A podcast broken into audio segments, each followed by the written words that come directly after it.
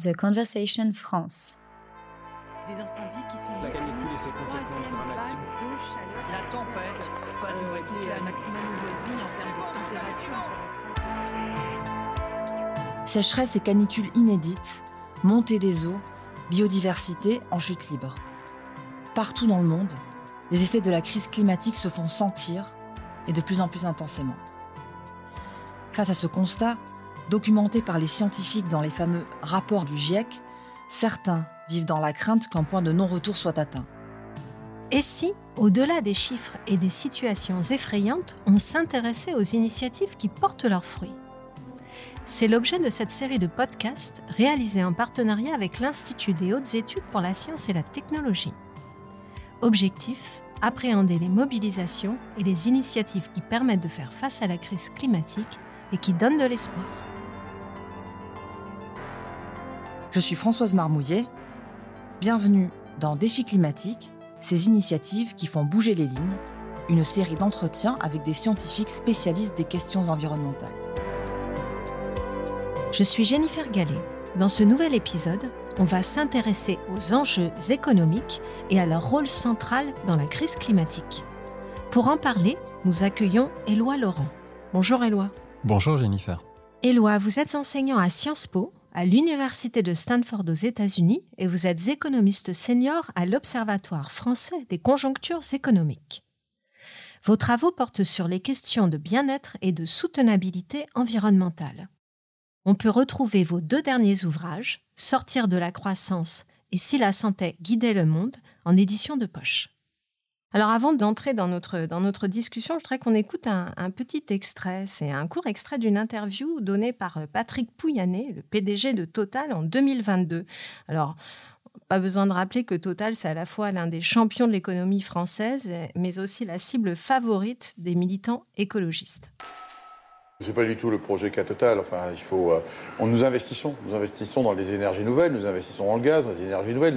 Nous, sommes. Nous considérons que nous sommes un acteur responsable. Nous sommes un grand de l'énergie d'aujourd'hui et nous voulons être un grand de l'énergie de demain. Donc aujourd'hui, par exemple, cette année, nous avons investi dans une nouvelle société qui produit de l'é- l'électricité solaire et renouvelable. Nous avons acquis il y a quelque temps une société qui fait des batteries électriques qui s'appelle Saft. Euh, nous sommes dans SunPower. Donc Total aujourd'hui à peu près 5 milliards d'actifs dans ces énergies nouvelles. Donc c'est 5 milliards, c'est pas du greenwashing. Euh, mes budgets de communication sont bien inférieurs à ça chaque année. Voilà. Donc euh, dans- nous sommes euh, et nous avons l'ambition d'être vraiment un acteur responsable de l'énergie de demain. Alors Éloi, dans cette, euh, dans cette courte interview, là, on a un peu euh, tous les, thèmes qui nous intéressent, c'est-à-dire on parle à la fois d'une entreprise euh, qui investit dans des énergies renouvelables, mais on parle aussi de greenwashing, on parle de Total, qui est un acteur majeur de l'énergie en France et dans le monde, mais qui est aussi très régulièrement pointé pour voilà, des forages, de la destruction de la biodiversité et puis une contribution majeure voilà, à les émissions de gaz à effet de serre. Alors qu'est-ce que ça vous inspire cet extrait? Bah, je trouve que c'est très symptomatique de ce qu'on appelle la croissance verte. C'est-à-dire que d'un côté, on a une espèce de façade qui dit regardez, le système économique est en train de changer, regardez, on prend en compte la question climatique. Et en fait, il y a une inertie absolument incroyable, notamment du système énergétique et de euh, l'indicateur fondamental de nos systèmes qui est la croissance économique. Et là, Patrick Pouyanné, donc je rappelle simplement que Total, c'est pas juste que c'est la cible des environnementalistes, c'est que Total est responsable. Il y a des études empiriques qui sont sorties assez précises sur la contribution des plus grandes entreprises, euh, des industries fossiles au réchauffement. C'est des euh, niveaux qui sont absolument vertigineux. On est sur quelque chose de l'ordre de la moitié peut-être du réchauffement total depuis l'ère pré-industrielle et on va vers des réchauffements encore plus importants. Donc les enjeux sont colossaux. Le papier de Christophe Bonneuil et de ses co-auteurs a montré que Total a mis en place dès les années 70 une stratégie de ce qu'ils appellent l'agnotologie, c'est-à-dire de faire en sorte de faire en sorte de monter le doute et l'ignorance autour des activités et de l'influence directe des énergies fossiles sur la crise climatique. Et on est à déjà la quatrième ou cinquième génération d'arguments climato-sceptiques. hein. La première génération, c'était ça n'existe pas, puis les humains n'en sont pas responsables, et puis finalement, ça va coûter trop cher. Maintenant, on est, regardez, on investit. Bon, ce que nous dit Patrick Pouillet de façon explicite, c'est ça représente absolument rien par rapport à ce que Total continue à faire en matière d'énergie fossile, puisque s'il nous dit que c'est 5 milliards d'investissements, la capitalisation boursière de Total, c'est 150 milliards, donc ça veut dire qu'on est sur 3%. Donc c'est à peu près ça le projet de la croissance verte. C'est grosso modo, on fait semblant de faire 3% d'efforts et 97% en fait ne change absolument pas. Et donc, c'est voilà, on a ce système énergétique mondial qui est totalement irrationnel, c'est-à-dire qui repose à 80% sur l'exploitation d'énergie fossile depuis le milieu des années 70. Ça a à peu près pas bougé en 40 ans, sauf qu'on a doublé la consommation d'énergie mondiale. On est toujours à 80% d'énergie fossile, sauf que depuis 40 ans, on a appris que la crise climatique détruit le bien-être humain. Donc c'est complètement irrationnel, mais c'est irrationnel pour une raison très profonde qui a été bien mise en exergue par ce papier de Christophe Bonneuil, qui consiste à dire, bah, en fait, il y a des lobbies, il y a des forces d'inertie absolument euh, euh, surpuissantes qui font que effectivement, on est entravé dans notre progression vers un système énergétique qui serait simplement rationnel et qui consisterait, par exemple, à exploiter une fraction de l'énergie solaire qui fournit à peu près 8000 fois les besoins de l'économie mondiale. Et donc, si on arrivait à capter ne serait-ce que 8 millième de l'énergie solaire et investir massivement dans ces technologies-là, bah, on arriverait en fait à satisfaire les besoins énergétiques de la totalité de l'économie mondiale. Et au lieu de faire ça, on est sur le fait de faire ces énergies extractives euh, qui sont totalement destructrices pour le bien-être humain et dont Total est véritablement une tête de pont. Et donc voilà, donc on a vraiment le projet de la croissance verte dans toute son irrationalité, dans toute son hypocrisie, mais en même temps dans toute sa force d'inertie. Sur euh, la question de, justement là, on voit bien avec cet exemple très concret euh, du, voilà du rôle de, de l'économie, c'est-à-dire là, on est sur un exemple où vous nous expliquez bien la force d'inertie, c'est-à-dire se empêcher que les choses puissent réellement changer. Est-ce que c'est un constat qu'on peut faire à un niveau global où ça n'a pas de sens parce qu'il faut prendre vraiment des exemples particuliers dans chaque pays? Est-ce qu'on pourrait dire que au niveau mondial, l'économie est vraiment aujourd'hui une force d'inertie par rapport à la crise climatique. Mais ça ne fait aucun doute. Ça ne fait aucun doute. C'est pas seulement une force d'inertie. C'est une force d'inertie pour ne pas résoudre les crises climatiques, mais c'est une force motrice dans le fait de les accélérer et de les surmultiplier. Quand on prend les grands indicateurs des conférences internationales qui viennent juste d'avoir lieu, la COP 27 sur le climat, la COP 15 sur la biodiversité, on est frappé. Moi, j'ai fait cet exercice-là avec mes étudiants de Pont-Paris-Tech, de constater que tous les indicateurs se dégradent. Donc on se dit c'est quand même étrange. On a des indicateurs de référence, qu'il s'agisse des émissions de CO2, etc., qu'il s'agisse des espèces protégées, et en fait on se donne des cibles qu'on systématiquement rate.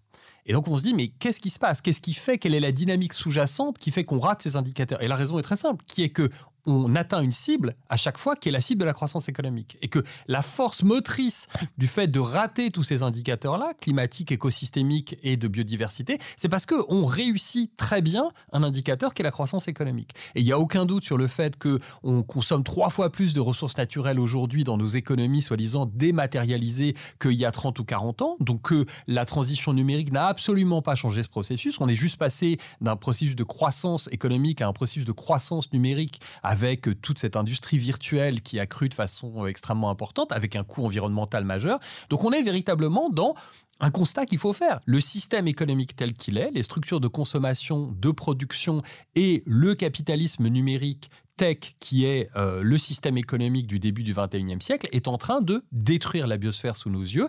Et la destruction de la biosphère signifiera à terme, et de plus en plus visiblement, la destruction du bien-être humain. Donc il n'y a pas de, mille façons de le faire. C'est comme, enfin, vous savez, euh, voilà, euh, on disait il faut détruire Carthage. Bon, pour justifier les guerres puniques. Bah là, il faut sortir de la croissance. C'est tout, c'est la seule chose à faire. La seule chose à faire, c'est de modifier radicalement ce système économique avant qu'il ne détruise et qu'il n'emporte absolument tout ce qui est notre habitat.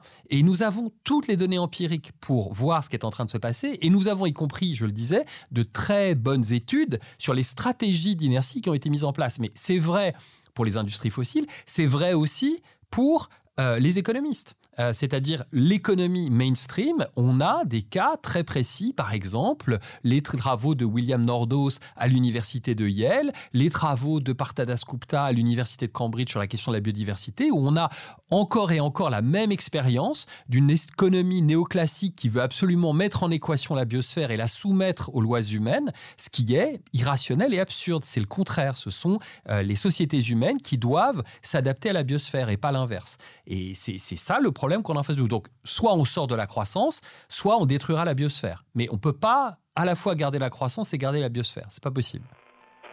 En Espagne, 30 000 hectares.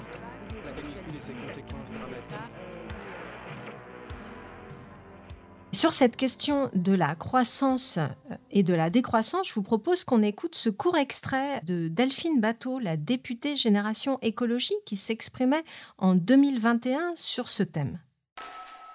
C'est qu'en fait, qu'est-ce qu'avait dit la, Convention citoyenne pour le climat? Elle a dit le principal obstacle à l'action pour le climat, c'est l'obsession de la croissance. Et en fait, quand on prend toutes les décisions qui ne sont pas prises aujourd'hui pour protéger le climat, pour préserver le vivant. À chaque fois, ça nous ramène à cette obsession de la croissance économique, alors même que les Françaises et les Français savent très bien que la croissance ne fait pas le bonheur, qu'elle est souvent synonyme d'explosion des inégalités. Dans ce court extrait, voilà, on comprend bien aussi les tensions qui peuvent exister entre euh, bah, le, système dans lequel on est, les évolutions qui sont nécessaires, que vous nous avez euh, rappelées euh, de façon très claire. là, elle nous dit, les Français, ils, sont, ils savent que, que, ça, que ça ne fonctionne pas, cette obsession de la croissance. Est-ce qu'on en est si sûr que les gens sont prêts à faire autrement? Je crois qu'il y a une conscience générale du fait que le système économique actuel est euh, à la fois profondément dysfonctionnel et qu'il sert de moins en moins les intérêts qu'il prétend servir. Je crois qu'il est très difficile de penser aujourd'hui, en 2022, que la croissance économique est la clé du progrès social et la clé de l'équilibre politique comme on le pensait dans les décennies d'après-guerre. On a sous les yeux une société qui est une société disloquée, qui est la société américaine, qui est peut-être qui est là où on a inventé l'indicateur du produit intérieur brut dans l'après-coup de la Grande Dépression. Et je crois que c'est pas du tout un hasard si on l'a inventé aux États-Unis. Moi, je suis de plus en plus persuadé qu'on a inventé l'indicateur du produit intérieur brut pour masquer les inégalités sociales et pour avoir une vision agrégée euh, de ce qui se passe pour précisément ne pas se poser la question de la justice sociale. Et on voit que cette société américaine qui a refusé de voir l'explosion des inégalités depuis 30 ans, bah ça s'est très mal terminé par l'attaque sur le Capitole euh, le 6 janvier 2021. Donc on voit très bien que on a sous les yeux des sociétés dans lesquelles cette obsession de la croissance finalement finit par absolument tout détruire et par cette idée qu'on suit une espèce de boussole qui grosso modo anéantit à peu près tout autour d'elle. Là où le propos Delphine est très intéressant, c'est que Delphine Bateau, c'est quelqu'un qui réémerge en quelque sorte d'une espèce de grand rêve collectif, de grande, de grande hallucination collective qui a duré à peu près 40 ans et qui est qu'au début des années 70, précisément en 1972 d'ailleurs, en fait tous les termes à peu près étaient sur la table. Euh, la crise climatique, la question de la planification écologique, la question de la décroissance, la question de la sobriété.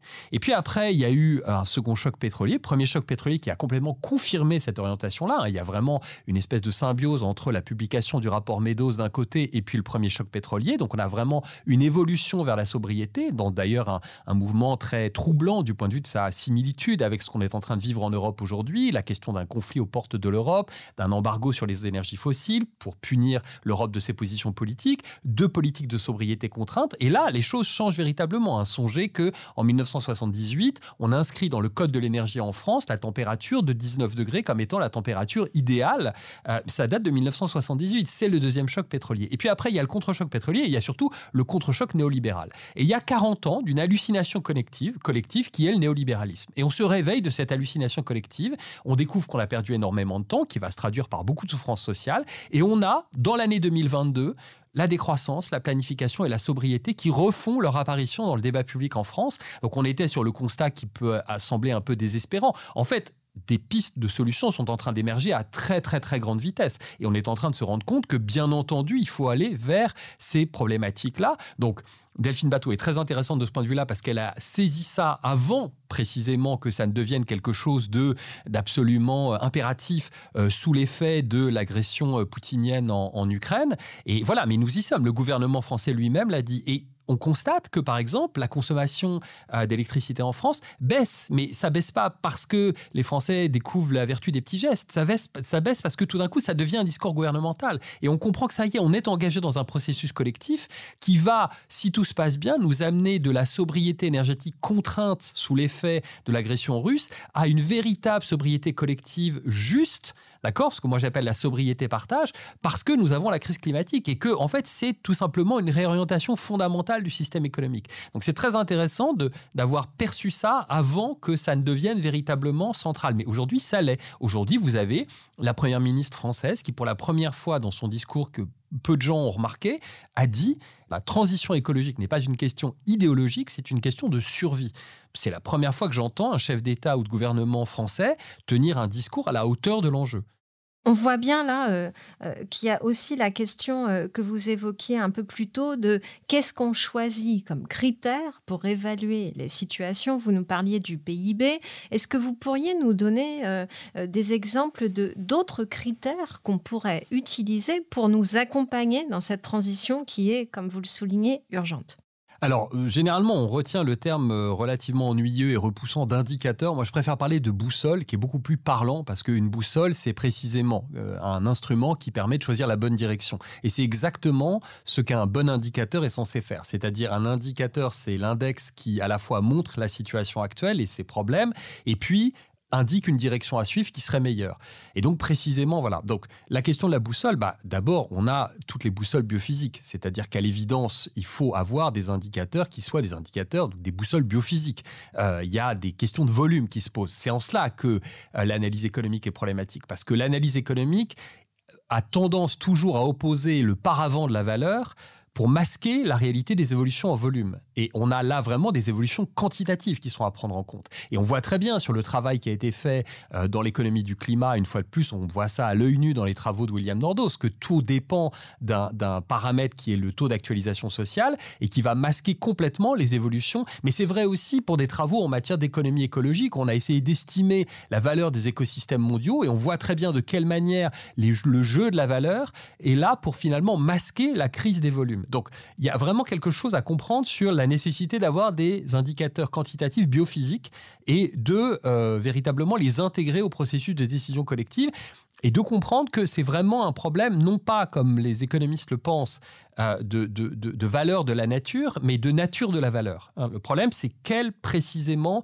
euh, effet délétère a la valeur économique sur le fait de comprendre et de prendre conscience de la réalité des crises écologiques. Et ensuite, une fois qu'on a ces indicateurs biophysiques, il faut les relier aux indicateurs humains. Mais les indicateurs humains, c'est pas seulement le revenu par habitant. Je ne dis pas que le revenu par habitant ne compte pas ou que le revenu ne compte pas, mais simplement c'est une petite partie de ce qui compte dans l'existence humaine. Et c'est ça qu'avait montré l'indicateur des Nations Unies. C'est qu'au minimum, le développement humain, c'est revenus, éducation et santé. Et donc là, la question, c'est qu'est-ce qui est valorisé comme dimension du bien-être? Et vous avez bien sûr la question de la santé, des liens sociaux, de l'éducation, etc., qui sont absolument majeurs.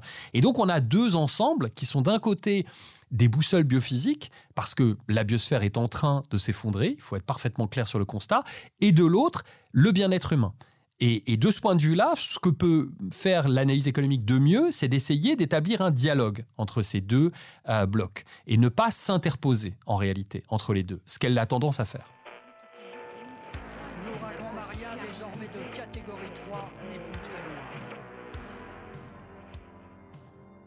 Vous avez euh, évoqué le, bien-être et justement, alors la question de, la santé, et vous employez le terme de la pleine santé, vous le mettez au cœur de vos travaux. Alors est-ce que vous pourriez un peu euh, voilà, nous expliquer un peu plus ce que vous entendez par euh, pleine santé et en quoi ça devient bah, une boussole, en effet, qu'il faut arriver à suivre?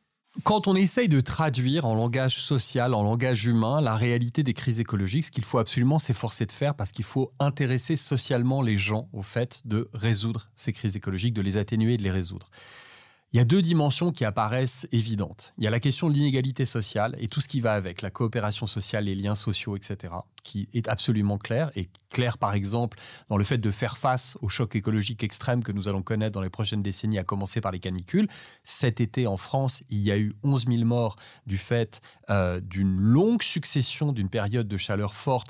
Il y a eu 3 000 personnes qui sont mortes, on pourrait dire foudroyées, dans, en quelques jours, euh, très proches des, pics euh, de température, mais en réalité, tous les organismes ont été affaiblis et donc 11 000 morts, c'est le deuxième désastre dit naturel le plus meurtrier de l'histoire de France depuis 1900. Le premier était la canicule de 2003 et les quatre suivants sont des canicules. Donc il n'y a aucun doute sur le fait qu'il va falloir se protéger de ces événements extrêmes. Et il y a toute une problématique de la coopération sociale et des liens sociaux comme bouclier contre ces chocs écologiques. Et puis l'autre dimension, c'est la question précisément de la santé. Et là, ça permet de rejoindre des approches qui ont été développées au milieu des années 2000, l'approche une santé ou une seule santé, One Health, d'accord, dont par exemple un représentant français éminent est Serge Morand aujourd'hui, et puis euh, l'approche de santé planétaire, d'accord, dont par exemple la revue Planetary Health du Lancet euh, est un bon exemple aussi du point de vue académique. Et donc, on a là la nécessité de traduire les crises écologiques en termes sanitaires, ce qu'a très bien fait euh, le Lancet depuis 15 ans. Et face à ce constat, je me suis effectivement posé la question de savoir comment mieux qualifier cette relation euh, et, j'en suis venu à, formuler ce concept de pleine santé. D'abord parce qu'en tant qu'économiste et même macroéconomiste de formation et même macroéconomiste keynésien de formation, le concept de plein emploi est évidemment une obsession pour l'économie du XXe siècle et donc je trouvais intéressant de substituer cette idée de la pleine santé à l'idée du plein emploi, tel qu'on peut le trouver dans le deuxième rapport Beveridge de 1944 par exemple, le plein emploi dans une société libre. Et puis la pleine santé parce que la définition de l'OMS euh, de sa charte euh, de la fin des années 40 bah, nous dit finalement que euh, la santé est reliée au bien-être, donc ça c'est très important, mais il n'y a pas la dimension écologique. Et la pleine santé, bah, c'est mettre ensemble trois dimensions. La santé, c'est une affaire à la fois psychologique et physique. On l'a bien vu avec le confinement. Si vous commencez à confiner des gens pour leur sauver la vie, mais que vous détruisez leur santé mentale, en fait, euh, il n'est pas sûr que le gain soit complètement euh, net. Et on a une énorme crise de santé mentale aujourd'hui en France, notamment liée à ces confinements, et on n'y a toujours pas répondu. Donc il faut bien tenir ensemble ces deux euh, pan de la santé humaine, physique et psychologique. La santé est individuelle et elle est collective. Une fois de plus, c'est une leçon du Covid. Ma santé dépend de ta santé réciproquement. Et puis la santé, elle est humaine et écologique. Et en fait, ces trois dimensions-là, ensemble, permettent de penser la continuité dans les différentes dimensions de la santé. Et c'est ça l'idée de la pleine santé. Est-ce que, euh, pour finir, vous auriez un, exemple en fait d'une initiative ou d'une décision euh, récente, alors qu'elle soit euh, politique ou citoyenne, qui, qui nous donnerait un peu voilà de une perspective pour pour des changements voilà qui, qui se font et qui vont dans le sens de ce que vous nous de ce que vous nous dites? Alors, il y a deux exemples euh, contemporains intéressants. Le premier exemple, euh, que je rappelle systématiquement, mais qui me paraît vraiment important, c'est ce qu'a fait la Nouvelle-Zélande autour de la question des budgets de bien-être. La Nouvelle-Zélande, euh, sa nouvelle première ministre, Jacinda Ardern, fait campagne de façon très surprenante euh, autour de l'idée de la critique de la croissance et dit finalement on nous vante cette croissance économique comme résolvant tous les problèmes néo-zélandais. Pas du tout. Il y a encore énormément de gens qui sont laissés sur le bord de la route et il y a une dégradation des écosystèmes qui est vraiment euh, stupéfiante hein, euh, en Océanie, en particulier en Australie, mais en Nouvelle-Zélande aussi. Et donc elle dit, bah, au fond, elle construit un discours politique autour de la critique elle-même qui est travailliste, hein, autour de la critique de la croissance. Et elle décide de mettre en place une nouvelle procédure de décision pour les finances publiques qui consiste à dire donnons-nous des objectifs de bien-être humain, à commencer par des objectifs de santé, la santé des enfants, la santé des communautés autochtones, etc. et euh, euh, construisons vraiment un projet autour de la santé. Et non seulement ces budgets de bien-être vont euh, changer l'orientation des finances publiques, mais ils vont aussi à mon sens, vraiment induire une culture du bien-être dans le pays qui va lui être très utile au moment d'affronter la crise du Covid.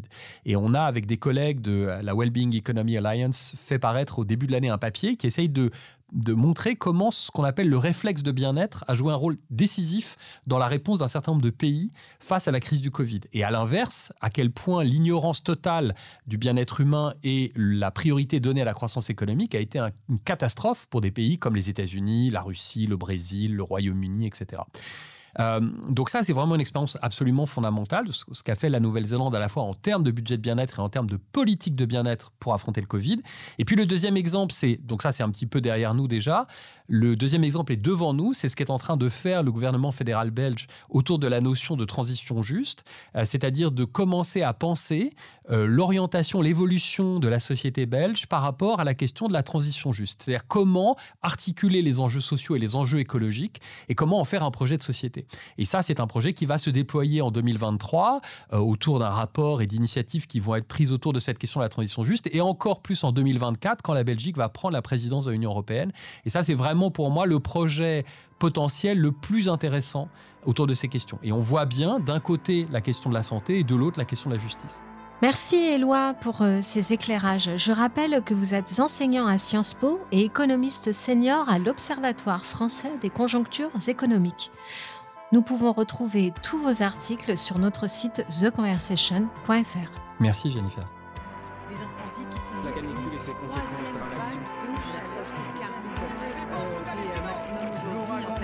désormais de catégorie 3 n'est plus très loin.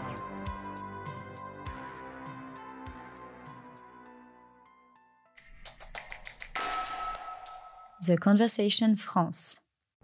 In Extenso est un podcast de The Conversation. Chaque vendredi, la rédaction donne la parole à la recherche pour mieux comprendre l'actualité. Retrouvez l'ensemble des épisodes d'Inextinso et nos autres séries directement sur theconversation.com dans la rubrique podcast.